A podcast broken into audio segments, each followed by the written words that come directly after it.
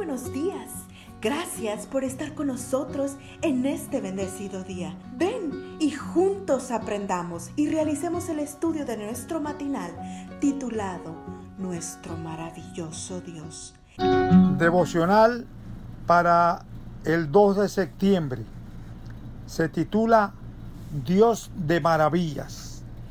Y el versículo se encuentra en Hechos capítulo 2 del 14 al 17.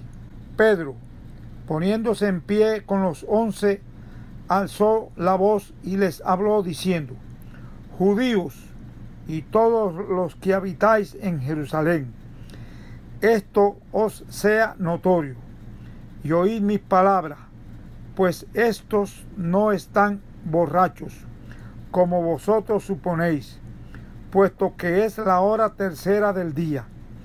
Pero esto es lo dicho por el profeta Joel. En los posteros días, dice Dios, derramaré de mi espíritu sobre toda carne, y vuestros hijos y vuestras hijas profetizarán. Vuestros jóvenes verán visiones, y vuestros ancianos soñarán sueños. El Pedro que se menciona en nuestro texto de hoy es el mismo que semanas antes negara a Jesús con maldición en sus labios. La respuesta es sí, el mismo Pedro. Pero ¿cómo puede ser que ayer niegue a Jesús y hoy lo proclame Señor y Cristo? Hay una explicación. Aunque quien habla en Pentecostés es Pedro, en realidad no es el mismo Pedro. Este es un Pedro perdonado y además convertido que produjo ese cambio tan profundo. Todo comenzó con la mirada. Después de negar a Jesús, Dice la escritura que el Señor se volvió y miró directamente a Pedro. Entonces Pedro se acordó de lo que el Señor le había dicho.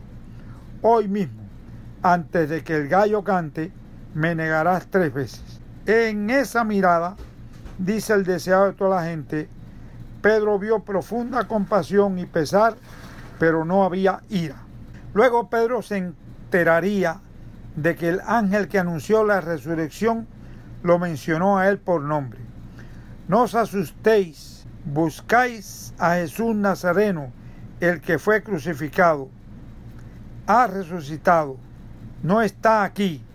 Mirad del lugar en donde lo pusieron. Pero id, decid a sus discípulos y a Pedro que él va delante de vosotros a Galilea. Allí lo veréis, como os dijo. ¿Por qué lo mencionó por nombre? Porque Pedro necesitaba escuchar que su arrepentimiento era aceptado y perdonado su pecado. Finalmente se produciría el encuentro junto al mar de Tiberias.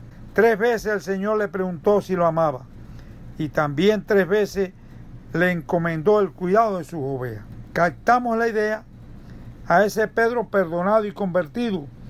El Espíritu Santo lo escogió para que hablara en el nombre de Dios en el Pentecostés. Ahora la gran pregunta. Si Dios perdonó a Pedro y le asignó una obra, ¿seguiremos pensando que nuestros pecados son tan grandes que Dios no los puede perdonar? ¿Seguiremos pensando que ya no nos quiere usar? La buena noticia para comenzar este día es que Dios, además de querer perdonarte por la preciosa sangre del Cordero, también quiere contar contigo para que proclames a su Hijo Señor y Cristo. ¿Se puede pedir más? Oremos.